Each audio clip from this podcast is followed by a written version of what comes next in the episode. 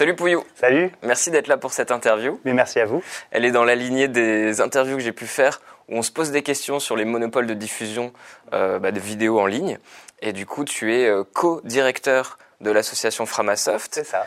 Et je pense que tu vas pouvoir nous apporter des éléments de réponse, ou en tout cas une compréhension plus large des enjeux autour de la- l'autodiffusion. Enfin, moi, maintenant j'utilise ce terme-là. Est-ce que les créateurs ne devraient pas s'autodiffuser plutôt que de confier leur contenu à des plateformes? Et, euh, et de voir ouais, les enjeux qu'il y a à la fois pour les créateurs, mais aussi se rendre compte que c'est des enjeux aussi politiques, plus larges. Et, et voilà, donc euh, C'est vraiment la conclusion que nous, on en a eu euh, à Framasoft, c'est que finalement, c'est une question beaucoup plus large que juste les outils qu'on utilise, que juste les données, etc. C'est une question de choix de société. En fait, c'est-à-dire que derrière les outils que vont proposer un Google avec YouTube ou un Amazon avec Twitch, il y a vraiment des choix de société et ces outils vont formater euh, la création. Euh, et alors attention, je vais absolument pas blâmer les créateurs et les créatrices. hein. J'ai été youtubeur, donc il n'y a pas de problème là-dessus. Et moi, j'ai bien vu euh, comment euh, est-ce qu'on est passé. Alors à l'époque où je le faisais, on est en 2015-2016.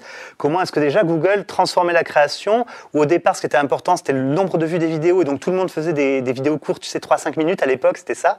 Et puis après, c'est le view time qui a commencé à être plus important. Donc on a réduit nos génériques au maximum parce que les gens zappaient les génériques. Il fallait pas perdre du temps de vue. Euh, et du coup, on a aussi augmenté le, le- le temps des vidéos qui passe à 7 minutes, puis à 10-15 minutes, et tout le monde faisait ça. Voilà, et, et même carrément, je sais pas si tu te rappelles, euh, je crois que c'était à partir de 2000 abonnés, tout ça, tu avais une formation Google pour mieux euh, faire tes vidéos, mieux paramétrer, mieux machin. toujours aujourd'hui. Hein. Voilà, ben, Euh, ça, ça existe toujours. euh, Et, et c'est pas pour rien, c'est parce qu'en fait, derrière ces outils, il y a une culture. Euh, derrière ces outils, il y a une proposition euh, politique, il y a une proposition d'organisation de, la société euh, et qui a été identifiée, elle est étudiée aujourd'hui, ça s'appelle le capitalisme de surveillance. Voilà. Le capitalisme de surveillance, c'est quoi? Ben, En fait, c'est des entreprises qui ont- font la captation de nos comportements présents pour pouvoir vendre, principalement à des, entre- à des commerçants, des choses comme ça, la prédiction de nos comportements futurs. Et tu remarqueras que là, j'ai à aucun moment parlé de données. hmm. Tu sais, souvent on parle des données personnelles et tout ça, et euh, les gens, quand tu parles de données personnelles, ils vont se dire, mais ma date de naissance, mais ta date de naissance, tout le monde l'a. Elle vaut plus rien sur le marché des données, on s'en fout. Par contre, ce qui est intéressant, c'est que tu vois, ben, j'ai donné mon 06 à, un de tes collaborateurs euh, là, nos deux téléphones sont côte à côte, et donc, eh ben, nous sommes des personnes qui sont récemment entrées en contact et qui sont dans la même pièce. Et ça, c'est hyper intéressant. Et c'est nos comportements qui sont captés. Parce que s'il faut cette personne-là, eh bien, euh, Google, parce que j'ai un téléphone Android, va se dire tiens, il commence à être en relation. Et euh, si ton collaborateur a récemment acheté euh, des pompes, peut-être que Google va me dire bah, tiens, peut-être qu'il va aimer les mêmes pompes, vu qu'ils sont en relation. Tu vois et on est vraiment sur des questions de comportement, et donc de, numériser et de capter l'ensemble de nos vies. Et notamment, une des manières, ben, c'est de capter l'attention pour ça. Et pour capter l'attention, il faut des, des contenus, il faut de la création. Et ben donc, on va essayer de capter tout ce que créent les vidéastes sur Internet. Et Est-ce que cette captation de l'attention n'est pas euh, dans le même intérêt que les créateurs? Non, il peut y avoir des intérêts qui, qui, qui vont ensemble, euh, évidemment, euh, parce que ben, quand, quand tu crées, moi aussi, je, je voulais absolument que les gens, je voulais pas absolument que tout le monde, mais je voulais qu'un maximum de gens partagent mes vidéos et puis regardent et puis s'intéressent. Enfin, voilà, c'est en général tu donnes quelque chose pour que les gens reçoivent. Euh, c'est clairement ça. Mais eux, leur intérêt, c'est pas ça. Ils se fichent fondamentalement euh, que ce soit ta vidéo ou une autre qui soit vue. Ce qui est important, c'est que les gens restent, tu vois, à, à tout temps. Donc finalement, euh, c'est pas. Enfin, tu penses qu'il y a un intérêt commun, mais c'est pas un véritable intérêt. Typiquement, il y a eu un truc qui s'est passé avec les, les sous-titres sur YouTube. Je sais pas si tu te rappelles. Non. Euh, ben, en fait, du coup, à une époque, euh, Google euh, vraiment incitait un maximum à ce que tu mettes les textes de tes vidéos et à ce que ça fasse les sous-titres et les traductions, en disant il faut de l'accessibilité, voilà, pour les personnes sourdes ou malentendantes et tout ça. Et c'était totalement du bullshit. Leur intérêt, eux, c'était de pouvoir indexer le texte des vidéos. Parce que quand je peux analyser un fichier texte, c'est rien du tout un fichier texte, je peux analyser les thèmes, ce qu'il s'y dit, les mots qui reviennent, etc. Donc je peux indexer et la faire remonter dans les résultats de recherche. Je peux la vendre à des publicitaires parce qu'on va parler de fleurs, parce qu'on va parler de chaussures ou, euh, un truc qui n'est pas vendeur. Tu vois Donc voilà, ça c'était leur véritable intérêt. Et quand ils ont commencé à avoir des robots qui étaient suffisamment entraînés pour indexer le texte des vidéos et le faire, ils ont coupé les outils de sous-titrage communautaire des vidéos YouTube. Et Mais là, depuis ça, quelques années, ça fait un ou deux ans. ça existe plus? Et ils ont coupé, en tout cas, le- le- totalement le- l'outil de sous-titrage communautaire. D'accord. Voilà. Ok. Parce que ça n'est plus dans leur intérêt. Ok. Tu vois. Donc on est vraiment sur des, des choses comme ça. Et, c'est, et ce qui est intéressant, c'est de se rendre compte que voilà, Google est dans cette euh, économie de l'attention, est enfermé dans cette économie de l'attention et ne peut pas réfléchir autrement, est enfermé dans ses choix de capitaine de surveillance et ne peut pas réfléchir autrement. Type- Et, vas-y. et- ouais, et ça, Pardon. toi, tu penses que c'est euh, dû à- au modèle économique de la publicité? Ou alors même si tu enlèves la publicité, enfin on peut voir Netflix ne fonctionne pas sur la publicité et a des, un abonnement payant. Finalement, ils sont dans les mêmes logiques de il faut te garder sur la plateforme à mort. Enfin, La publicité, c'est la façon dont on voit le plus le capitalisme de surveillance. C'est-à-dire, ils captent mes comportements et ils revendent mes données pour des publicitaires, pour des annonceurs. Mais il y a d'autres manières dont tes données sont utilisées aujourd'hui, et aujourd'hui pas que aux États-Unis, en France. C'est-à-dire qu'en général, ce qui se passe, les données sont captées, ensuite elles sont rachetées par ce qu'on appelle des courtiers en données, les data brokers, qui vont les mélanger avec les données, par exemple, je sais pas moi, de ta carte fidélité Carrefour, de tes points total, que sais-je. Et euh, donc il y y, a un mix de ces données et ça va être aussi revendu à des assurances. Parce que ben, si tu achètes beaucoup de coca, euh, voilà, ça peut être intéressant pour une assurance vie ou pour une assurance maladie de te faire payer un peu plus cher parce que peut-être que tu vas avoir des problèmes euh, cardiovasculaires. C'est euh, revendu aussi à des banques pour déterminer les prix immobiliers. Parce que si tu as des amis de pauvres sur Facebook, tu es peut-être pauvre et donc eh ben, on va te faire payer ton prêt immobilier plus cher. Donc aujourd'hui, c'est vraiment pratiqué ou c'est totalement les pratiqué aujourd'hui. Alors, peut-être euh, à l'étranger je ne peux pas te le, le confirmer totalement. Ce que je peux te confirmer, c'est que des grands groupes bancaires français, des grandes assurances françaises, sont clients de data brokers. D'accord. Je ne peux pas te dire ce qu'ils Mmh, font, vu que mmh. c'est pas affiché cla- clairement.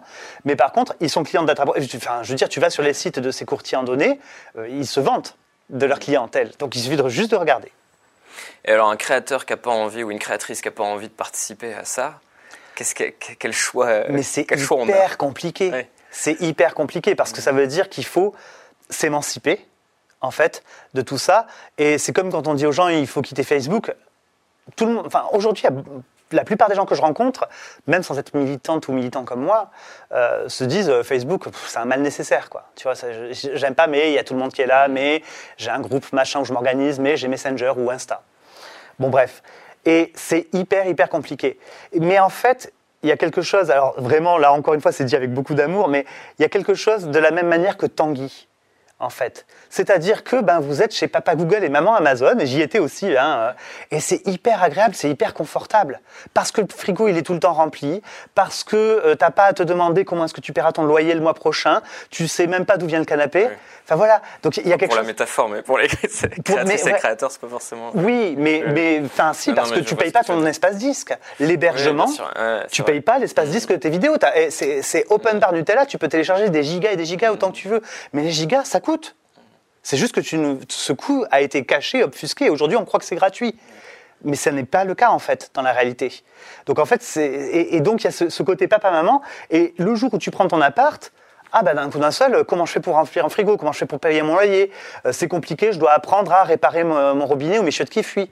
Tu vois, et, et, et c'est lourd et c'est compliqué, mais tu deviens autonome, mais tu t'émancipes, et souvent bah, tu vas commencer notamment par de la coloc à t'en- à t'entraider et tout ça. Donc voilà, donc c'est c'est ça. Et donc, ce qu'il faut d'abord, la première chose, c'est euh, ne pas culpabiliser les gens en disant vous êtes sur YouTube, c'est mal. Ça, faut arrêter. Parce que ça sert à rien et à personne. Il y a des personnes qui sont pas capables aujourd'hui de quitter ce giron-là, et c'est OK. Euh, il faut penser à y aller doucement. Typiquement, moi, ce que je vois des créateurs et des créatrices de contenu faire, c'est euh, euh, avoir en parallèle une chaîne YouTube et une chaîne sur une autre plateforme où ils ou elles se sentent plus indépendants. Sur TikTok, par exemple. C'est pas la même chose, vu que tu sais très bien qu'on va pas faire les mêmes contenus pour YouTube, même si il y a YouTube Shorts Mais maintenant. ça, ça m'intéressait ouais, de revenir euh, peut-être un peu avant Ouais. sur le. Qu'est-ce que c'est Comment tu vois toi l'influence de ces plateformes sur la création et sur les choix des créateurs? Tu disais que finalement c'était les. Enfin, tu avais remarqué aussi que les plateformes formatent les contenus des créateurs. Totalement. Oui, Ouais. oui. Mais- je sais pas si tu as quelque chose à. Mais ça formate les communautés. C'est hyper intéressant aussi que, enfin, de voir comment ça formate les communautés. Euh, Il y avait, euh, alors jusqu'à récemment, les points euh, Facebook pour me remonter dans l'algorithme. Les points Facebook, où quand tu mettais un, un- un pouce pour liker un post, c'était un point pour le faire remonter dans l'algorithme. Quand tu mettais une colère ou un cœur, c'était cinq points. Ah oui, ok. Voilà. Et, et en fait, tous ça, le Ils font. ont communiqué ça. Ils ont euh, communiqué ça, mais, ça n'est plus le cas aujourd'hui. Euh, Le, le like est à Oui, il 0,5 change, et c'est ouais. un point pour les autres. Enfin, L'algorithme change régulièrement. Mais avec les algorithmes de recommandation, avec les interfaces, euh, avec tout ça, il y a vraiment un, design euh, qui, est, qui est une architecture de la persuasion, hein, ça s'appelle comme ça. Et, et l'architecture de la persuasion, on la connaît tous et toutes. Quand tu vas à la supérette, bizarrement, à la caisse, le moment où tu es planté, où tu attends, à hauteur de vue d'enfant, il y a des bonbons, et à hauteur de vue d'adulte, il y a des magazines euh, qui, euh, qu'on a envie de feuilleter, tu vois. C'est pas pour rien. Tu vois, c'est l'architecture de la persuasion. Et c'est la même chose qui est utilisée sur ces sites-là. Euh, et donc qui, ouais, qui, influence nos comportements, mais qui les influence. Un supermarché, je sais pas, tu as 1000, peut-être 100 000 personnes qui vont le visiter dans l'année c'est un énorme supermarché. Quand Google fait un changement, c'est 2 millions de personnes, 2 milliards de personnes qui, qui sont influencées. Donc, c'est- tu vois, tu as une influence culturelle qui est énorme. Or, cette influence, elle vient de qui? Elle vient de quel type de public sociologiquement? Ben, euh, D'états-Uniens, mâles, blancs, euh, ingénieurs informatiques, trentenaires. Évidemment, c'est un cliché hein, que je suis en train de faire, c'est une généralisation, mais elle n'est pas si fausse que ça. Je sais pas si tu te rappelles, tu vois Edward Snowden, est-ce que je Ouais. rappelle un peu qui c'est Bien sûr. euh, Edward Snowden, donc, qui, qui était euh, analyste pour, euh, un- enfin, ouais, pour un, un sous-traitant de la NSA. tout à fait. Euh, et donc qui traitait les données notamment de, que les gens s'envoyaient par SMS entre autres et qui expliquait que bah voilà c'était des ingénieurs informaticiens de 24-25 ans à la machine à café qui s'échangeaient des nudes tu vois? Parce que ben, c'est la culture euh, de mâle blanc sexiste c'est comme ça que moi-même j'ai été élevé dans, dans- dans ce sexisme là patriarcal. Voilà. Et donc à un moment donné euh, voilà les tétons sur Facebook c'est cette culture protestante américaine. Est-ce qu'on a envie qu'elle ce soit la seule culture disponible dans l'espace numérique? Et si on n'a pas envie, bah, qu'est-ce qu'on fait? Et au-delà de, de cette vision politique qu'on Ouais. peut, qu'on peut participer à orienter en tant que créatrice et créateur, Ouais. est-ce que euh, tu vois d'autres raisons plus euh, limite capitalistes Oui. de se casser de ces plateformes Ou pas forcément. Alors, quand je dis se casser, euh, je précise, euh, on est conscient qu'on peut pas se casser du jour au lendemain, comme tu disais, il faut y aller doucement et tout. Et peut-être qu'il faut continuer d'utiliser quand même pour ramener du trafic à un moment. Voilà. Moi, je pense qu'il faut vraiment réfléchir ça dans des termes de transition. Ouais. Tu vois, exactement comme bah, moi personnellement, je fais une transition vers le véganisme, mais j'y suis pas encore. Ça m'arrive encore de manger des œufs, j'essaie de faire attention de leur provenance, des choses comme ça. Et ça fait des années que je fais ça. Et, et ok, ben, c'était l'ancien slogan de Travasoft, la route est longue, mais la voie est libre. Donc ça, c'est une chose. Mais pour les raisons ouais, de, de, changer, il faut se rendre compte que ne serait-ce qu'au niveau thune, Google vous file les miettes, Twitch vous file les miettes en fait. Et c'est pas pour rien que ce sont les entreprises les plus riches au monde. À, la fois euh, la capitalisation boursière, mais ça c'est c'est des chiffres, c'est la valeur qu'on leur donne sur un marché, c'est pas pas le cash, mais même dans le cash qu'ils ont, je, je sais plus, c'était mon collègue qui avait qui avait calculé qu'ils avaient autant de cash qu'un pays comme le Luxembourg, tu vois. Enfin, c'est pas n'importe quoi. Donc ces entreprises les plus riches du monde vous refilent les miettes. Euh, et, et- et- et la pub que vous avez et, et- et- et l'attention que vous avez, en fait, vous avez, vous faites le maximum du travail et vous avez les miettes du gâteau qui se partagent, même du gâteau attentionnel. En fait, le- le- ce système-là est fondamentalement injuste, surtout pour les créateurs et les créatrices qui sont les exploités. Tu vois? Donc, euh, enfin, vraiment, quand, euh, je pense que dans euh, 10 ans, 50 ans et tout ça, on aura les mêmes films sur l'exploitation euh, des, travailleurs et des travailleuses du clic et des créateurs et créatrices de contenu que ce qu'on a aujourd'hui sur Germinal ou, tu vois, ou des choses comme ça. Donc, en vous émancipant, c'est plus de boulot, c'est moins de confort. Ça va pas être facile, mais par contre, vous pouvez en retirer beaucoup plus de pouvoir. Et toute cette question, en fait, c'est ça l'autonomie, c'est de reprendre le pouvoir sur, sur, euh, sur ces contenus. Et euh, tu vois, donc nous, euh, très clairement, on, on voit bien que dans le capitalisme de surveillance, il n'y a pas que la surveillance qui est le problème, c'est le capitalisme. Et donc, bah, dans l'anticapitalisme, tu as la question de, de se réapproprier les moyens de production. Mais pour les artistes, ça suffit pas. Aujourd'hui, les moyens de production, les artistes, nous, on les a. Tu peux vraiment créer avec pas grand-chose, c'est hyper accessible, et les savoir-faire aussi sont accessibles en ligne, c'est formidable. Par contre, il faut, ré- faut se réapproprier les moyens de diffusion. Et c'est là qu'il y a un énorme chantier à faire. Et alors, est-ce que, est-ce que Peertube, parce que donc Framasoft euh, aide à construire un, qu'on peut dire, un logiciel de diffusion en. On ligne, développe, on, on est le développeur principal euh, du logiciel Peertube, oui. Est-ce que Peertube a une réponse à ça? Alors, tu vas, tu vas détailler, mais, Ouais. mais oui, en gros, euh, qu'est-ce que Peertube? Et en quoi c'est intéressant Ok. Et alors, pour euh, juste euh, Ouais. comme teaser, c'est une partie de la réponse. Ok. Euh, en fait, nous, Framasoft, euh, donc on, on a eu toute une démarche par rapport à, au monopole des géants du web et au capitalisme de surveillance. Et dans cette démarche, à un moment donné, on a voulu trouver ben, une solution technique au problème YouTube. Je dis bien une solution technique parce que YouTube et Twitch et TikTok aujourd'hui, enfin, je prends YouTube, mais c'est le symbole de ces plateformes de vidéo, c'est les mêmes, euh, avec des variantes importantes, mais c'est les mêmes euh, choses. C'est trois choses en une. Un- C'est un petit peu comme de la télévision, YouTube aujourd'hui, de toute façon ça reprend les mêmes principes, c'est trois outils. C'est un outil d'hébergement et de diffusion de vidéos. C'est aussi un outil de monétisation qui est lié euh, à, à ça. Et c'est enfin un outil d'éditorialisation, c'est-à-dire les recommandations. YouTube te propose de voir du contenu. Donc il le choisit avec le fameux algorithme. Nous, on a pris sur ces trois problèmes, on n'a pris qu'un seul, celui qu'on se sentait d'a- d'attaquer, qui est le problème technique de diffusion des contenus. Et on s'est dit, bah, comment euh, démocratiser ces moyens de diffusion? Il existait déjà des logiciels libres. tu avais Media Goblin, tu en avais quelques-uns euh, qui existaient. euh, pour euh, ben, euh, créer sa petite plateforme, tu installes le logiciel sur un serveur. Alors, faut avoir les capacités, mais ok. Tu installes le logiciel sur un serveur, tu mets tes, tes vidéos dessus, et là, tu es content, tu as ton site avec tes vidéos. Personne vient dessus. voilà, c'est un peu. euh, voilà. Mais c'est, ou, juste tes amis ou les, gens qui veulent voir tes vidéos, mais c'est cool. Donc, déjà, il y avait ce problème de euh, comment on fait pour avoir une plateforme de vidéo attractive. Ben, il faut que un maximum de monde puisse mettre ses vidéos dessus. Mais si tu dois héberger les vidéos de tout le monde, il va te falloir des fermes de serveurs, il va te falloir des relais dans tous les pays, euh, etc. Il va te falloir avoir la puissance de feu de Google et les moyens de Google. Donc là, on s'est dit, mais en fait, comment est-ce qu'on a fait euh, avant que Google et les géants existent euh, C'est quoi les bases d'Internet? Bah, Les bases d'Internet, c'est un réseau distribué, voilà, où chaque ordinateur peut à la fois donner et recevoir et peut comme ça être un acteur.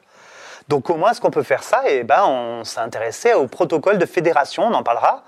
Mais tu vois, donc euh, Peertube a intégré de la fédération, ce qui permet en fait quoi? Que quand j'installe Peertube sur mon serveur et que j'y mets mes vidéos, je peux aussi me fédérer avec ton serveur, avec son serveur, avec son serveur. Et mais je ne prendrai pas vos vidéos sur mon serveur, sur mon disque dur, mais j'afficherai votre catalogue de vidéos. Et donc j'aurai un catalogue de vidéos plus grand qui peut intéresser plus de monde. Ça, c'est ce premier principe. Et un autre souci quand euh, techniquement tu décides d'héberger de la vidéo, c'est le succès. Si tu as à un moment donné, euh, mais on- tu en parlais déjà hein, dans une précédente euh, interview. C'était des questions qu'on se posait. C'est est-ce Ouais. que vous avez pu faire des tests avec Peertube de euh, un afflux euh, énorme de spectateurs et qu'est-ce qui se passe? Parce Alors, que on du a- coup, le player, tu l'as peut-être pas pris. Ouais. Je crois pas que tu viens de le dire, mais Ouais. fonctionne sur le peer-to-peer parce que maintenant c'est intégré dans les navigateurs. Ce qui permet que ce soit pas que le serveur qui t'envoie la vidéo, mais tout ceux qui le regardent peut t'envoyer aussi la vidéo. Et comme ça, s'il y a du succès, hop, ça, Ça permet. la charge. Exactement. Alors, est-ce que ça. Mais on, alors nous, Marche, on, on ouais. ne demande que ça. Et si vous voulez, si vous voulez échelle. euh, voilà, faire des tests à grande échelle Mm. et euh, nous expliquer où est-ce que ça pointe et où est-ce qu'on peut faire des... Parce qu'en fait, au bout d'un moment, c'est des paramétrages, des paramétrages qu'il va falloir affiner pour passer comme ça sur euh, ce qu'on appelle la scalabilité horizontale, c'est-à-dire Mm. qu'à grande échelle, ça fonctionne. Donc on ne demande que ça. Pour l'instant, les tests qui ont été faits, euh, c'était notamment l'université d'été du canard réfractaire. C'était pour le live en peer-to-peer. Donc, Peertube fait aussi du live maintenant et du live en pair à pair. Alors, pour l'instant, on a entre 30 secondes et une minute de lag. Ok. Euh, demandé, ouais. Voilà. Mais en Donc, vrai, normalement, c'est 20 secondes. Enfin, les. voilà. la latence, Et euh, ça peut, euh, cette latence, elle peut, peut être, être réduite, euh, si on paramètre et tout ça. Mais là aussi, il va falloir que des gens nous disent à quel point ça c'est prioritaire par rapport à d'autres développements. Donc voilà, qui sont les gens qui utilisent Peertube? Quels sont les besoins On va avoir besoin de- que des voix s'expriment. Ok. Voilà. Mais ça peut être réduit techniquement encore. euh, On, on a des pistes. Donc euh, c'est plutôt, bah, c'est plutôt de bonnes nouvelles. Ouais. Mais bref, et donc ouais, il y a eu des tests avec le canard réfractaire et qui sont euh, disponibles sur notre forum. On a un forum qui s'appelle framacolibri.org et voilà, et, et où on peut voir euh, ces tests-là. Mais on a eu plusieurs fois des, des organisateurs qui disaient, Oh, je vais faire une grande conférence, il va y avoir plein de gens qui vont se connecter en même temps et tout ça. Et on a dit, ben voilà, nous on peut pas vous assurer la scalabilité, mais si vous voulez qu'on la teste et qu'on soit là pour accompagner ça, let's go.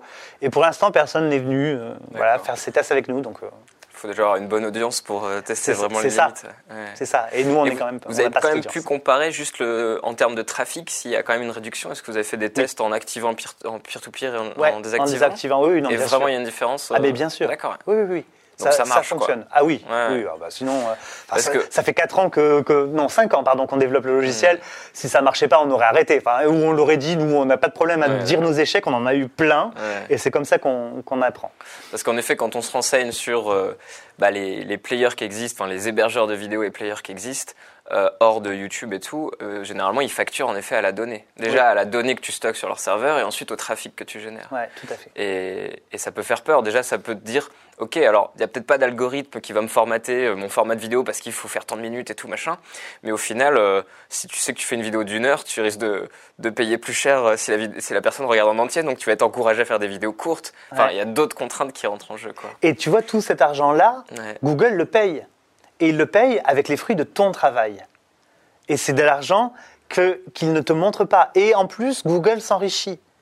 Il se prend une marge de dingue. Hmm. C'est- bien sur YouTube, parce que ça a été, enfin, Ah oui, oui. longtemps, ils- enfin, de l'info que j'ai eue, Oui, ils ils étaient n'avaient pas été déficitaires. En tout cas, euh, sur YouTube, Google- le groupe Google, évidemment. Mais non, euh, mais non, mais ils étaient déficitaires. Oui, oui, bien sûr. Non, mais il faut bien payer aussi le- les datas et la bande passante de toutes les vidéos qui sont pas monétisées. Alors, évidemment, oui, ils monétisent, ils rajoutent de la pub sur le côté, etc. Alors, non, mais maintenant, ils- déjà, ils oui, ils les ont De- monétisés, tout ça, mais, mais derrière, euh, encore une fois, quelle est la valeur produite?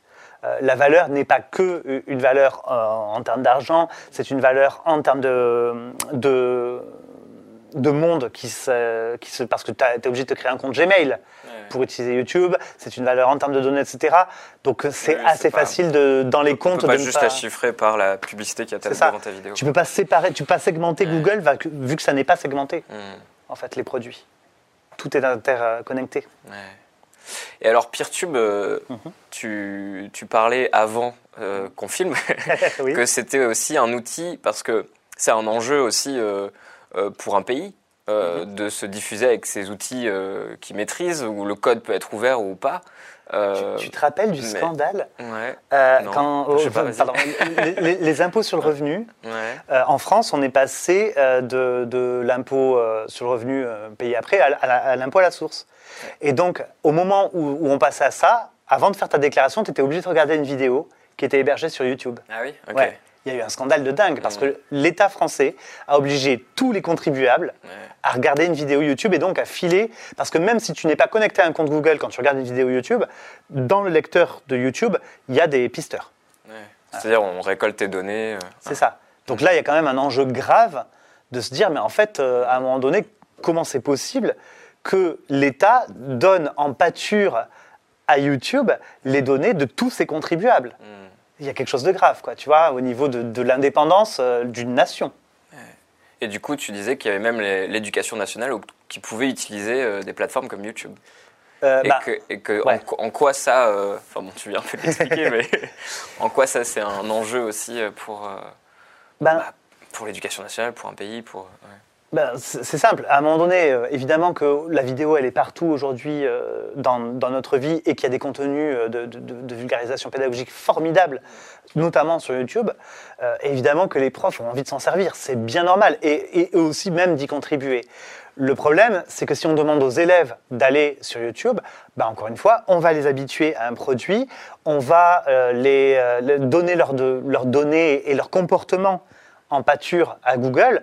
Et c'est un petit peu comme si on disait, mais en fait, euh, tiens, les cantines scolaires, on va les confier à McDo. Est-ce que c'est le choix de société qu'on a envie de faire? Voilà. Et il y a plein de gens pour qui euh, c'est très très clair sur McDo, c'est pas si clair que ça sur Google. Alors attention, il y a une différence. Enfin, de, dégooglisons Internet, on a commencé en 2014. En 2014, tout le monde, un an après Snowden, tout le monde s'en cognait, hein, à part les, les quelques excités du bulbe comme nous, mais euh, sinon, c'était simple. Aujourd'hui, euh, je pense que tu demandes à des personnes dans la rue, euh, est-ce que Google est ton ami La plupart vont dire non. Ouais. C'est plus la même chose. clair. ouais. Voilà. Donc bon, c'est quand même euh, cette bataille-là culturelle est gagnée, mais quand même, enfin voilà, comment est-ce qu'on fait?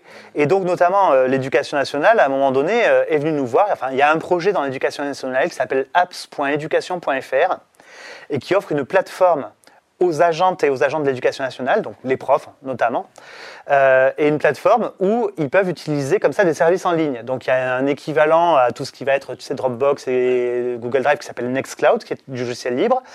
Un équivalent pour écrire euh, des textes à plusieurs qui s'appelle Etherpad, nous on l'a sur Framapad. Et il y a PeerTube pour les vidéos.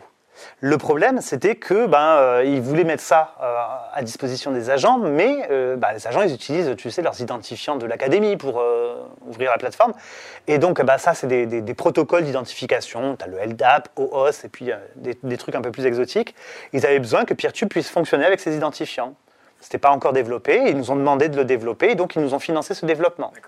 Voilà. Ça, c'était en 2018. Et là, euh, allez, tiens, je te, je te- je te le dis un peu en exclu, on est en train de travailler sur des outils très légers euh, d'édition de vidéos depuis Peertube pour pouvoir ajouter un petit générique de début, pour pouvoir ajouter un petit logo à un endroit, etc. Et ça aussi, c'est financé par les besoins euh, de, du ministère de l'Éducation nationale. Trop bien. Voilà. Et ce qui est très très bien aussi, et de toute façon nous on, on- on le souhaitait, c'est qu'ils ont d'autres besoins où nous on ne se sentait pas de les inclure dans notre feuille de route et dans notre charge de travail. Et donc ils ont pris d'autres développeurs qui ne sont pas chez nous pour développer sur Peertube. Évidemment, on collabore bien avec, euh, avec joie avec des développeurs externes parce que nous on a tout intérêt à ce qu'il y ait d'autres personnes qui puissent euh, apprendre et se spécialiser sur le code Peertube. Ouais, et contribuer à le faire évoluer. Exactement. Parce que là, donc, comme tu disais, c'est avant tout, euh, si on parle en termes de briques, c'est une brique euh, très technique de distribution de vidéos. Mhm. Et, mais vous, vous destinez avant tout à, à enrichir surtout cette brique, Mhm. mais tout ce qui est- va être monétisation ou, euh, ou je sais pas, service de newsletter, ou je sais pas, tout ce qui pourrait aider un créateur à, à, dev- à se rendre autonome, Ouais. ça, il faut pas attendre de Peertube que ça arrive. Exactement, parce que ben, voilà, en fait c'est simple. Framasoft, c'est une association qui n'est pas plus grande que ton club de pétanque. On va le dire très honnêtement. On est 40 membres, dont 10 salariés. Alors par contre, il y a 10 salariés. Euh, on a un budget, là on est en train de, de- de- boucler les comptes 2021, donc ce, ce sera publié à la fin du mois, donc je te donne des approximations, mais un budget d'à peu près 600 000 euros euh, par an, ce qui est énorme pour une association, d'autant plus que c'est 98% des dons donc c'est des gens qui nous donnent des sous, euh, la plupart des, à peu près 12 000 personnes euh, qui nous donnent des sous, qui nous font confiance et qui nous euh, financent comme ça. Donc c'est vraiment, on est, on est ravis. Mais par rapport à Google, c'est des moyens ridicules. Tu vois, PeerTube, on avait calculé que là, on doit être à- à- sur 5 ans de développement. Déjà, on a une personne équivalente temps plein, et encore, il n'est pas à temps plein dessus, le développeur qui, qui fait PeerTube. Donc il y a un développeur équivalent temps plein et, pas trop temps plein. Euh, et euh, on a dû mettre 250 000, 300 000 euros dessus. Voilà. Et avec ça, on a fait une super brique technique. Mais on va pas pouvoir faire tous les problèmes du monde. Euh, et la monétisation, nous, c'est pas un problème qu'on va, auquel on va savoir s'attaquer. Euh, donc c'est très important de pouvoir rémunérer euh, la culture, de pouvoir ré- rémunérer les créateurs et les créatrices de contenu, mais nous on, on- on va se tenir à ce qu'on sait faire. Donc pour l'instant sur PeerTube, tu as un pauvre bouton soutenir que tu peux activer euh, sous chaque vidéo. L'avantage c'est que tu, derrière le bouton soutenir, euh, le ou la vidéaste peut mettre ce qu'elle veut.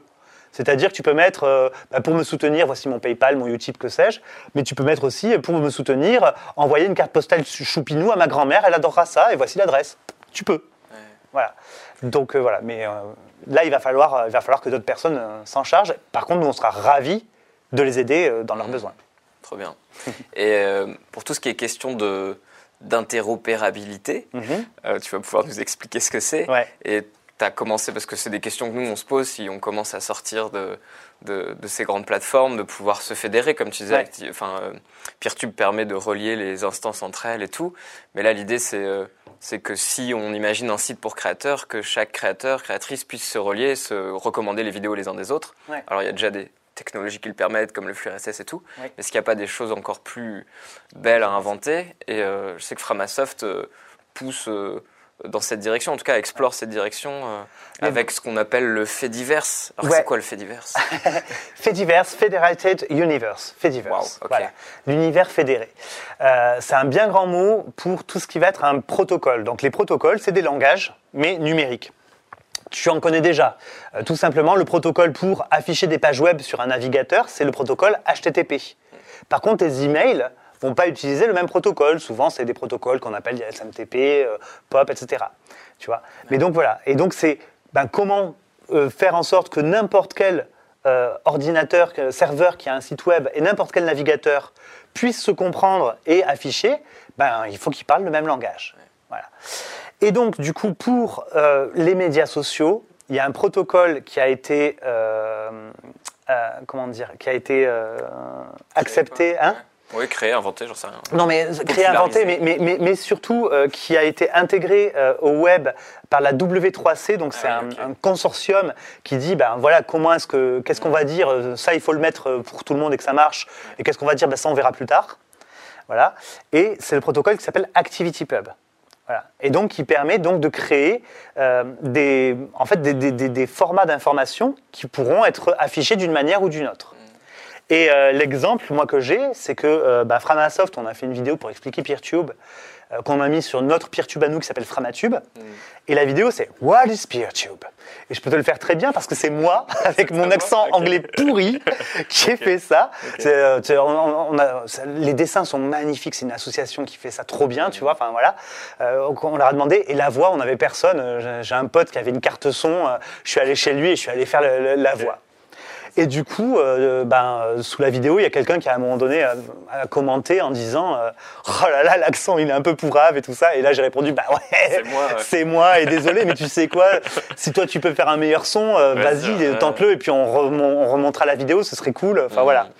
Et on parle comme Tu ça, tu vois. pourrais changer le fichier parce que t'es pas bloqué par YouTube qui t'empêche de modifier ta vidéo une fois que tu l'as publiée. et c'est une des, des fonctionnalités qu'on voudrait peut-être faire Ah, est là. pas encore présente dans PeerTube, Pas encore sur la V5 de pouvoir écraser la vidéo. Bah, c'est c'est possible, tout est possible. Ouais, Euh, il faut juste le coder. Ouais. Tu vois, donc euh, tout est permis en fait. hein. Et si nous, ce qu'on fait avec PeerTube ne te va pas, comme c'est un logiciel libre, tu peux dire, bah, en fait, je, je- ce qu'on appelle fork le logiciel, je le fourche.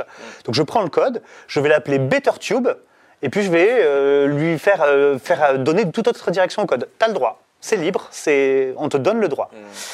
Et pour en revenir à cette conversation de- du mec qui se foutait de ma gueule avec mon accent, on fait ça, tu vois, dans les commentaires de la vidéo, quoi. On papote. Et puis à un moment donné, je vais euh, sur l'équivalent de, de Twitter dans le fait divers qui s'appelle Mastodon. Je vais sur mon compte fait divers et je sais que quand je publie une vidéo sur Framatube, ben, dans le fait divers, ça fait une espèce de tweet, on appelle ça un poète, euh, avec la vidéo, tu vois. C'est-à-dire que les informations qui donnent une vidéo sur Framatube, sur Mastodon, ça va donner un tweet vidéo et je vois toute la conversation en commentaire qui est une série de tweets qui se répondent. Tu vois Et voilà, et c'est ça le fait divers, c'est que ça permet vraiment d'afficher les commentaires de YouTube comme des tweets. Et finalement, je peux utiliser mon compte, euh, donc pas tweet, mais Mastodon, euh, moi c'est Framapiaf, hein, mon, mon compte, pour répondre à des vidéos. Tu vois? Et c'est pourquoi? C'est parce que comme ça, tout ça parle le même langage. Et à l'époque, Facebook et Google le faisaient. Est-ce que tu te rappelles que Messenger, à, à une époque, euh, c'était dû, et là je vais me faire engueuler parce que j'ai plus le bon... Ah Euh, Jabra, euh, Ah, je peux pas t'aider. c'est enfin bon, c'est un protocole de, de- de chat euh, GSMTP, mais c'est pas ça. Bon, bref, je suis désolé pour les techniciens qui m'écoutent, j'ai juste un trou, ça arrive. Euh, voilà, mais c'était un, c'était un protocole ouvert à une Ouais. époque Messenger, et tu pouvais lire Messenger depuis Google Chat, avant Hangouts et avant Google+. Ok. Voilà, je, je te- je- je suis vieux, hein, donc, Ouais. euh, voilà. Mais- Et, euh, et à une époque, c'était ouvert. Et Facebook, de toute façon, a été ouvert tant qu'il voulait attirer des per- personnes Ouais, sur la plateforme. Une fois qu'ils avaient l'audience. euh, Ils ont fermé, ils ont fermé leur protocole. Mais comme le flux RSS, enfin, moi j'ai observé ça au niveau du flux RSS. Oui. À- au début de Facebook, ils généraient un flux RSS de tes publications. Ouais. Et au bout d'un moment, ils ont arrêté de le publier. Est-ce que tu sais que toutes les chaînes YouTube génèrent des flux Ouais, RSS je sais, ouais. Ils sont hyper difficiles à trouver parce que Oui. Google les cache, parce Oui. que tu peux du coup regarder des vidéos depuis un flux RSS, donc sans trop passer par Google. Ça, ils aiment pas. Mais ils mettent pas le code de l'embed et tout. Je crois qu'ils mettent très peu d'infos. euh, Il y a des extensions, notamment sur Firefox, pour avoir Ah les flux RSS de YouTube. hein. donc euh, tu peux, tu peux les, avoir facilement comme ça. Ouais. Et puis alors sur, euh, sur Android, tu as une application qui s'appelle NewPipe. Pour regarder les vidéos YouTube, c'est le top. Ah ouais? Ouais, ah ouais, parce que du coup, en fait, euh, que ça change? bah, en fait, t'as plus rien de Google, Mais même pas quand le lecteur. Bah, tu as les noms, tu as les sponsoring, mais t'as pas les pubs. Ah ouais? Ok. Voilà. NewPipe. Ouais. Mais NewPipe, c'est- une, alors c'est une application Android. Du coup, elle est plus sur le Play Store parce que Google l'a interdite quand même. Mais du coup, as, sur le Play Store, tu as l'application guide pour installer NewPipe, donc c'est parfait. Tu as le, docu, le truc pour mal. t'expliquer comment faire. D'accord. Et alors, euh, donc ouais, pour illustrer un peu ce que tu viens de dire, euh, ça voudrait dire que tu pourrais, enfin, pour Mhm. euh, le, le fait que avec ton compte, euh, c'est comme si tu pouvais avoir un compte Twitter Ouais. et commenter une vidéo YouTube sans avoir à avoir un compte chez Google. quoi. Exactement. Et Et puis ensuite, partager une, dans la vidéo YouTube une photo Insta. Ouais. Et ça, ça c'est ce qu'on appelle l'interopérabilité? C'est cette interopérabilité, en effet, c'est-à-dire que ça peut marcher entre plusieurs logiciels. Euh, tu vois, typiquement, quand tu veux ouvrir un document Word avec le logiciel de traitement de texte de Apple ou avec Google Drive, tu- c'est difficile. Pourquoi? Parce que euh, Microsoft Word, ils disent pas comment euh, aux, développeurs de logiciels comment lire le document Word. Tandis que si tu le fais avec un document LibreOffice, c'est ce qu'on appelle ODT, euh, Open Document Text. Là, c'est un format ouvert, donc tout développeur peut savoir comment afficher le gras, les titres, les, les marges, ce que tu veux. Et donc interpréter ça. Et donc toi, demain, si tu es développeur, tu peux créer une application Android pour euh, euh, faire du traitement de texte. Voilà, avec ce, format-là, parce qu'il est interopérable. Donc c'est ça, et c'est, euh, encore une fois, c'est la force de l'ouverture, c'est que on peut vraiment faire des choses beaucoup plus grandes et beaucoup plus, beaucoup plus intéressantes. Et alors, selon toi, est-ce qu'il faut attendre que ces géants ils se mettent à jour quelque part avec ces protocoles? Ou alors, euh, Alors, euh, ou alors, euh, bah, il y, a, y a des, je sais pas, on voit la parle du quadrature. Papa Noël, comment ça se passe on voit la quadrature Ah. du net qui essaye de militer dans cette direction. Oui, mais la quadrature du net milite dans- pour de la régulation. Oui, c'est ça. C'est en termes de. Oui, oui, non, mais bien sûr. Il faut les forcer. Il va, il va falloir leur arracher les dents. Tu vois, ça, ça, c'est un truc. Il va falloir leur faire pampan cucu très fort pour y arriver. Et encore une fois, on est sur des entreprises qui ont le pouvoir d'État. Qu'on soit bien d'accord. On est sur des entreprises qui ont permis euh, à la CIA euh, d'espionner le téléphone portable de- du président Sarkozy et de la chancelière Merkel.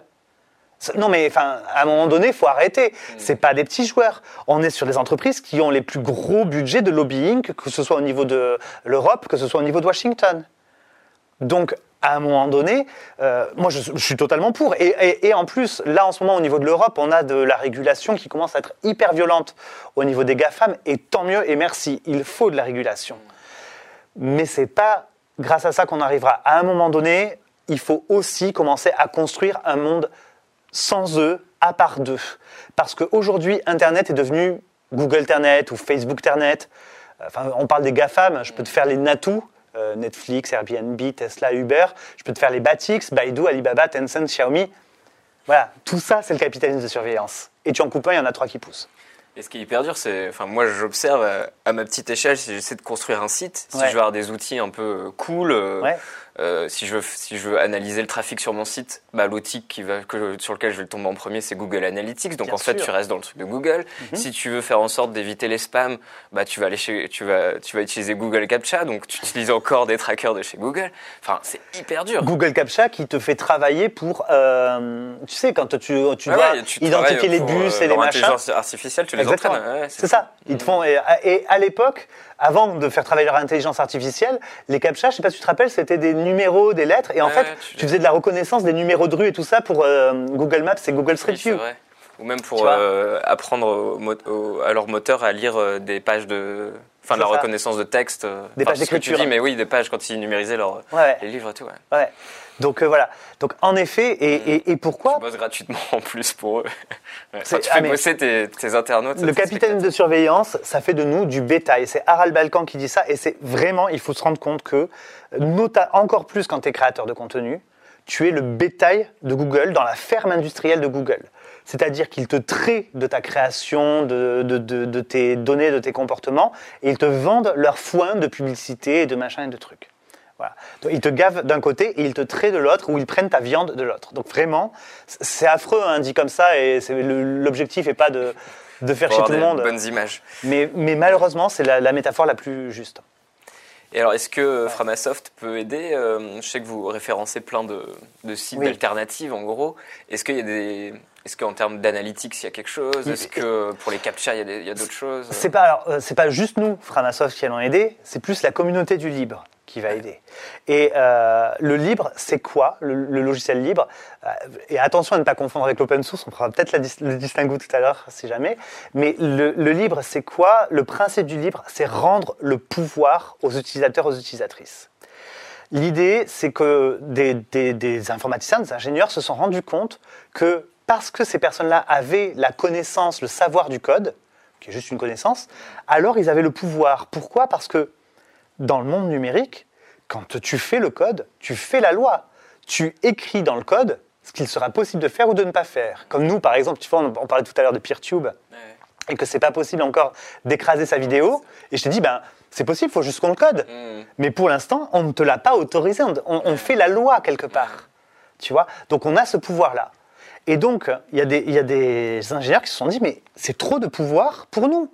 On va devenir une élite, ou alors il y a des gens qui vont pouvoir acheter notre travail et devenir des, élites, ce qui s'est passé avec euh, les GAFAM.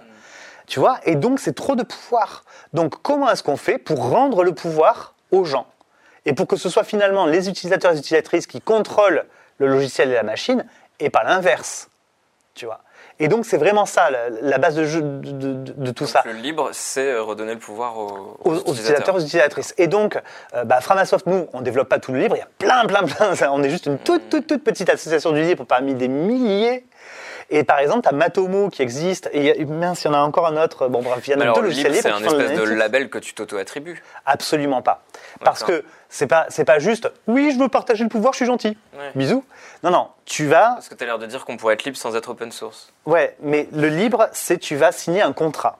Ok. un contrat légal, mais comme c'est un contrat, tu sais pas quand toi tu es développeur, tu sais pas qui seront les utilisateurs, c'est un contrat ouvert, on appelle ça une licence. Et dans cette licence, tu vas assurer vraiment, et c'est un contrat, euh, les gens peuvent t'attaquer en justice si tu respectes pas le contrat, hein, c'est légalement opposable. Et dans ce contrat, tu vas assurer quatre libertés aux utilisateurs et aux utilisatrices. Le fait d'utiliser le logiciel comme tu veux, le fait de pouvoir l'étudier, aller regarder sous le capot, euh, donc connaître le code source, euh, le fait de pouvoir le modifier si jamais tu veux, et le fait de pouvoir distribuer, que ce soit le logiciel d'origine ou celui que tu as modifié. C'est ces quatre libertés-là. L'open source ne demande qu'une seule de ces libertés, que la- le code source soit ouvert.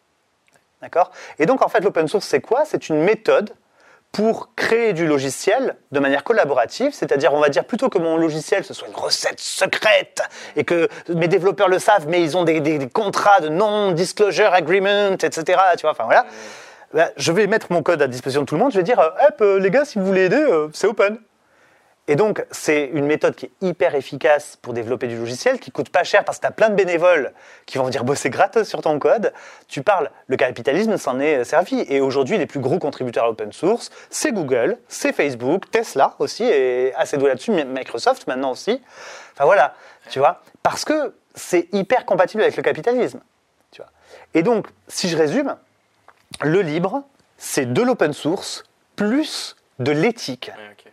Et si tu fais un peu de maths, toute petite équation, si et seulement si, l'open source, c'est du libre sans éthique. Ok. Belle démo. Merci. Des années de conf. Est-ce que Framasoft s'intéresse aussi aux autres devices, que, enfin, en gros, pas seulement aux smartphones et aux, aux ordi ou quoi, mais aussi, par exemple, aux téléconnectés, etc. Alors nous, euh, non, on travaille pas trop sur les, les objets connectés. Euh, par contre, dans le monde du libre, tu en as évidemment euh, qui, qui travaillent dessus. Euh, donc tu as notamment euh, tout ce qui est Pine 64 euh, qui travaille sur le PinePhone, le alors, j'ai plus exactement. Il y a une montre connectée libre, il y a un téléphone libre, il y a des, des choses comme ça, avec un maximum de libre hardware aussi. Tu as la fondation Mozilla, tu sais, le navigateur Firefox. Si tu veux contribuer au libre sans coder une, une seconde, contribue au projet Common Voice. Common Voice, c'est quoi? C'est faire de la reconnaissance de texte, euh, mais libre, pour que à un moment donné, tu puisses intervenir avec ton, ton smartphone, ton ordinateur ou ta télé en lui parlant et qu'il puisse reconnaître ta voix. Et donc, ben, pour ça, il faut que des gens lisent des textes et des gens écoutent des textes qui sont lus pour savoir si ça marche. Et donc, tu as un projet qui s'appelle Common Voice, Et tout le monde peut contribuer en Exactement. lisant des... En lisant ou en écoutant des lectures d'autres pour Ah, savoir si ça marche, voilà, pour vérifier. Et donc, ça, ça te prend deux minutes. hein. Tu vas sur Common Ok. Voice et tu peux aider Mozilla à faire ça. Et ça aide énormément de développeurs et de développeuses derrière. Moi, je pensais vraiment aux, aux téléconnectés, euh, comme on- je reste dans mon sujet de la vidéo Ouais, et de la ouais, diffusion de la vidéo, Ouais. qui j'ai l'impression euh, est enfin, un enjeu aussi, parce qu'il y a de plus en plus de... Enfin, ça devient de plus en plus facile de regarder ton Netflix, ton YouTube, même sur ta télé.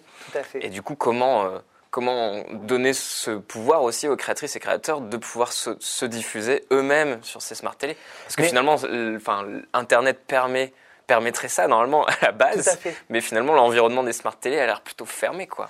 Et, et alors que, euh, euh, pas, pas tant que ça, c'est hyper intéressant. ça en fait, Android, ouais. Tu vois, et notamment Mhm. Android TV, mais, mais Android TV ou Android euh, des smartphones, etc. Android, à l'origine d'Android, tu as AOSP, Android, Open Source Project, qui est un projet open source donc dont n'importe qui peut s'emparer pour faire du Android sans Google. Sauf que Google a été très malin. Et c'est pour ça que je te disais que Google est un des principaux contributeurs de l'open source. Ils sont très malins. En fait, le système d'exploitation Android, il ne va pas te servir à grand-chose si tu n'as pas les notifications, si tu n'as pas la synchronisation des agendas, la synchronisation des, des comptes, du carnet de contact, si tu n'as pas tout un tas de petites choses comme ça, un, un magasin d'applications. Tu vois? Et donc, Google a dit tout ça, je vais le mettre open source, c'est ouvert, vous pouvez l'utiliser sans moi si vous voulez, mais en fait, tous les trucs clés et essentiels, ils les ont verrouillés. D'accord. D'accord? Or, aujourd'hui, tu as des gens qui font le boulot pour les smartphones, par exemple, euh, et les tablettes. Tu as des gens qui font le boulot de comment est-ce que je peux dégoogliser tout ça, tout en restant utilisable pour euh, les gens normaux, quoi, toi et moi. Tu vois Et, Et notamment, tu as les services que tout le monde utilise. euh, totalement. Et tu as la fondation E, donc i.fondation, E.fondation, euh, qui fait ça et qui vend même des, des smartphones. La donc ils ont une marque qui s'appelle Muredin. Euh, ils vendent des smartphones, ils vendent des smartphones reconditionnés. Ils sont aussi avec le Fairphone, tu sais, le, Ouais. le, le téléphone équitable. Euh, voilà. Et donc, euh, à partir de leur travail euh, qu'ils font, qui est libre lui aussi, on peut peut-être à un moment donné l'adapter pour Android TV. Ouais. Mais encore une fois, personne d'autre que toi ne le fera Hmm. à un moment donné, et c'est ça le truc, c'est que dans le numérique, on est tellement habitué à ce que je me laisse porter, je m'occupe de rien et, et les autres se- s'en occupent. Les services sont là. C'est ça. ouais. Et, et en même temps, c'est pas pour rien. Je veux dire, le monde numérique nous est tombé dessus euh, dans- en tant que civilisation. euh, et il a fallu s'en occuper, en plus de s'occuper de ce qu'on avait avant, euh, la bouffe, l'énergie, le- l'éducation, les loisirs, etc. Et c'est devenu un nouveau truc dont il faut s'occuper. Donc, on a, on a carrément envie que d'autres s'en chargent pour nous. Ouais. Mais si tu veux des espaces de liberté, il va falloir les construire toi-même, malheureusement. Et alors, c'est quoi la suite de Framasoft? Oula Enfin, de Framasoft et de Peertube. Je voulais dire Peertube, mais les deux du coup. Ok, parce que faut bien se rendre compte que PeerTube, alors euh, c'est à peu près 10% de nos ressources, euh, mais euh, c'est un de nos 80 projets actuellement. Ouais. Donc voilà, Framasoft, on fait énormément, énormément de choses parce qu'on aime ça et que Framasoft est une association d'expérimentation. Euh, donc voilà, donc bah, la suite de Framasoft, ça va être justement de, à un moment donné, euh, assumer ce virage politique. C'est-à-dire qu'on a eu tout un cheminement. hein. Au départ, nous, on pensait que juste que c'était le logiciel libre qui était la, clé, la solution. On s'est rendu compte que c'était juste une première étape, une base, une fondation, mais qu'il fallait plein d'autres choses en plus, que ça ne suffisait pas. Euh, ensuite, on s'est rendu compte que c'était pas Google le problème, que c'était pas les GAFAM, que c'était pas les GAFAM Batunatics, mais que c'était un choix de société, une proposition de société qui est le capitalisme de surveillance. Et donc, bah, quel autre choix de société on fait et quels autres outils dans ces choix de société? Donc voilà, assumer un peu plus cette position politique et, du coup maintenant, à qui est-ce qu'on va s'adresser et, pour qui on va faire des outils et comment est-ce qu'on va apporter ces outils à ces gens-là? Je pense que c'est ça un peu la suite de Framasoft. Du coup, concernant PeerTube, ben, ça va être aussi de euh, trouver un peu plus maintenant. euh, euh, typiquement, nous, on est facilement en contact avec les gens qui administrent des instances PeerTube. Donc, euh, il y a plus de 1000 euh, installations de PeerTube sur des serveurs aujourd'hui, euh, plus de 570 000 vidéos, euh, 170 000 comptes. Enfin, bon, non, non, on a dépassé plus. Bref, voilà. Et on est bien en contact avec les gens qui ont installé, qui ont un profil plutôt technicien, tu vois, enfin de dev ou d'admin 6. Euh, on a envie d'être un peu plus en contact avec des gens qui ont des profils de créateurs et créatrices de contenu. Dans, et je ne parle pas juste des gens euh, qui aujourd'hui sont identifiés comme des youtubeurs ou des streamers ou des streamers, mais euh, ça peut être aussi euh, la petite boutique en ligne de tricot qui, pour vendre ses pelotes et tout ça, met des vidéos de comment est-ce qu'on fait tel point. Tu vois, ça aussi, c'est une personne qui crée des contenus. Le ou la prof qui a envie de mettre ses cours universitaires en ligne. La convention militante ou geek qui a envie de mettre ses vidéos en ligne sans forcément avoir de la fame ou de l'argent derrière. Donc voilà, et d'être un peu plus en contact avec ces personnes-là et de, trouver un peu plus comment améliorer ce qu'on propose euh, pour ces personnes-là. Et puis ça, c'est une, une des premières étapes pour PeerTube. Et l'autre étape qui nous semble essentielle et importante, ça va être de, de trouver des partenaires qui ont envie d'apporter d'autres briques à PeerTube. Typiquement, le problème de la monétisation, nous ne le prendrons pas en charge, mais c'est important de financer les créateurs et créatrices de contenu. Quelqu'un, quelqu'une, levez la main. Voilà. Et si vous voulez, si vous avez besoin qu'on soit là pour vous aider à, travailler dessus et, que Peertube s'adapte à votre solution, ben parlons-en. Tu vois, on n'est pas contre. Clairement, nous, la pub, ça va pas être notre tasse de thé, mais il y a des- 10 000 manières à inventer, il y a 10 000 choses à inventer, donc allons-y, quoi. Donc voilà, ça va être euh, trouver d'autres partenaires qui viennent contribuer à Peertube et qui viennent l'amener à des endroits où on n'aurait pas imaginé. Bon, trop bien. Bon, on va rester en contact alors. Mais carrément. on va explorer tout ça. Donc, comme tu le sais, on est en train de travailler à essayer de construire un site qui sera accessible pour euh, déjà les créatrices et créateurs qui puissent l'installer facilement, euh, Mm. l'administrer facilement. Mais euh, la grosse problématique aussi, c'est d'être hyper user-friendly, Ouais. que les utilisateurs soit hyper facile. Et c'est vrai que euh, tout, tout en proposant un truc euh, interopérable, euh, limite avec ActivityPub, etc. Euh, et du coup, ouais, c'est. euh, est-ce que tu penses qu'on va arriver à simplifier euh, ces outils-là? Ou est-ce qu'ils sont déjà très simplifiés? Je me rends pas compte. non, non, non. Mais tu vois, quand on arrive sur Peertube, on veut s'abonner. Ouais. Moi, je clique sur le bouton s'abonner, j'ai une liste déroulante. Et là, je fais, euh, ah, je laisse tomber parce que je comprends pas. Mais bien Et sûr. Genre, euh, flux RSS, je sais pas ce que c'est. euh, tu dois mettre ton, ton, ton adresse ActivityPub ou Good sur une instance que tu- Ouais. et tu fais. Mais c'est, c'est- et, et c'est tout le problème que nous, on, on- on a trouvé, c'est qu'en effet, pour l'instant, euh, c'est difficile d'être user-friendly, parce qu'en fait, quoi qu'il arrive, ça va être plus complexe que YouTube. Pourquoi? Parce que euh, Google, par exemple, est-ce qu'on connaît le logiciel YouTube? Personne ne sait que YouTube, c'est Mm. aussi un logiciel. Or, pour afficher les vidéos, t'afficher des recommandations, tout ça, il y a forcément euh, du code derrière. Tu vois Euh, donc voilà, donc il y a un logiciel, il y a une plateforme, il y a un service, euh, et tout ça, c'est un seul nom, YouTube. Tu vois et donc, il y a plein de gens qui me disent, mais comment je m'abonne à Peertube? Où est-ce que je vais sur Peertube? Ben, En fait, non, Peertube, c'est un logiciel. C'est pas et tu vas avoir Framatube qui existe, mais tu as aussi Queermotion qui existe et qui est une instance Peertube tenue par un collectif queer. Tu vois, enfin voilà, tu as skepticon.fr qui est tenu par des vidéastes sceptiques, euh, ils sont formidables. Donc voilà. Et du coup, c'est hyper complexe parce que tu as plein de portes d'entrée. Et euh, nous, on voilà, ne sait pas forcément euh, trop comment expliquer aux gens parce que c'est un nouveau terrain qu'on est en train de dé- défricher, bon, débroussailler, on va dire. C'est un nouveau terrain. Et donc, comment faire? Sachant que, mine de rien, euh, on, on connaît déjà ces, ces questions de fédération. En fait, le problème, c'est que tu vas aller voir de la vidéo, tu t'inscris sur YouTube. C'est facile, il n'y a qu'une seule porte d'entrée. Pour Peertube, tu as 50 portes d'entrée. Et tu connais déjà ça, ou du moins on l'a connu, c'est l'email. Comment ça se fait que moi, quand j'ai mon email qui est euh, perso, qui est chez ProtonMail, que toi, tu as ton email qui est, je sais pas, mais je vais dire Gmail, et que tu as machin qui a son email qui est chez Outlook, c'est trois portes d'entrée différentes, et pourtant tout le monde communique ensemble. Tout simplement, je te l'ai dit tout à l'heure, c'est le même protocole, le protocole des emails, SMTP, POP, etc., IMAP. Donc voilà, et donc on, sait qu'il existe plusieurs portes d'entrée et qu'on peut parler ensemble. Il va falloir trouver comment, dans l'interface, dans les choses comme ça, simplifier ça, expliquer ça. Que, ben voilà, il y a des instances, il y a des machins. Typiquement, pareil, le mot instance, je suis en train de former une nouvelle collègue. Et donc, je commence à lui parler de ces choses-là. Elle me fait, mais attends, mais tu me parles d'instance, c'est- quoi? C'est le conseil d'administration, l'assemblée générale? Elle, elle parlait une instance, tu vois, c'était des gens. Et, et- et or, c'est un vocabulaire de développeur, ça, instance. Et comment est-ce qu'on dit ça? Et Or, pourtant, si tu parles avec des gamers, il y a plein de personnes qui diront ben, J'ai monté un serveur Discord. C'est Pareil, c'est une instance, en fait.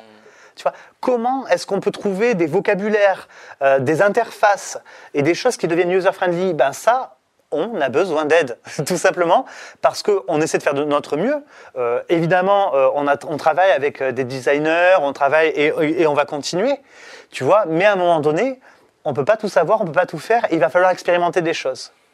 Ouais, donc il y a un vrai travail à, à Bien sûr. fournir sur juste rendre user-friendly tout ça. C'est ça. Parce qu'en fait, quand tu donnes plus de liberté aux gens, quand tu donnes plus de pouvoir aux gens, forcément les options sont plus grandes et donc c'est plus complexe.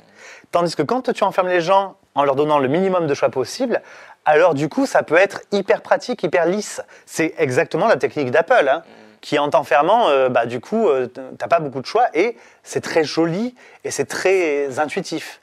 Voilà. Et il y a des Comment équilibres à deux, trouver. quoi. Ouais, et c'est ça. Comment allier le, le joli intuitif et euh, Et ça. Ben ça, c'est du travail, c'est du talent, Ouais. c'est du fric. Il n'y a pas de secret. À un moment donné, il La va falloir quoi. mettre la bah, thune. De la thune, des designers, des designers. Ouais. euh, il va falloir mettre du, du monde derrière tout ça. Mais alors qui peut financer ça? Eh ben, déjà, nous, on le fait à notre petit niveau euh, et ce sera forcément Via des dons ouais. Via des dons, Ou euh, voilà. euh, via l'éducation nationale qui participe finalement. Voilà, quand on- Parce qu'ils sont intéressés par Tout à fait. Quand, quand ils nous financent pour du développement, bah, ça fait rentrer des sous et donc derrière, on peut payer d'autres personnes, etc. Donc oui, en effet, via des dons, mais aussi ça peut être à un moment donné des personnes qui disent je vais contribuer, bah, moi je vais euh, euh, installer Peertube à un endroit et puis essayer d'autres trucs de design et puis faire des tests avec des gens, euh, demander à des gens de, de tester, de regarder et, et vous dire ce qui, les recommandations que j'ai. Ouais. Voilà, ça peut être Ça mais enfin voilà, on a, ouais. on a besoin de, Tout le monde on peut a besoin de- contribuer. Tout le monde peut contribuer finalement. c'est ça. Et euh, c'est d'ailleurs, euh, bah, tu vois, dans les projets euh, auxquels on participe et, et- et qu'on soutient, il y a ce qu'on appelle les contribateliers, donc au pluriel contribatelier.org. Euh, et c'est des ateliers où n'importe qui peut contribuer au libre, et surtout si tu ne sais pas coder. Et donc on va te dire, bah tiens, viens euh, tester Common Voice. Et c'est arrivé qu'il y ait des designers et designeuses qui disent, bah viens tester Peertube ou d'autres logiciels qu'on développe, voilà, pour, pour avoir des retours. Rendre compte si, ça, Voilà. si c'est accessible ou si on comprend rien à ton interface. quoi. Mais finalement, toi, dans ton coin, tu peux faire, embaucher aider, euh, une Ouais. personne et, et- et faire des ateliers comme ça. Il n'y a pas de souci. Trop bien. Bon, merci Pouillou. Et merci Il y a de l'espoir alors. Ah ben, il y a toujours de l'espoir. tu sais, nous, notre ancien slogan, c'était euh, la route est longue, mais la voie est libre. Ouais. On est toujours d'accord avec. Et nous, ce qu'on dit, c'est maintenant, on veut changer le monde, mais un octet à la fois. Tu vois, on reste modeste, mais on va quand même changer le monde et on le fait. Mais là, on, on est en train de multiplier nos, nos octets à puissance 10 000. Ah ben, plus on sera nombreuses et nombreux, plus on aura d'octets qui changeront le monde. C'est beau, ok. Merci. avec plaisir.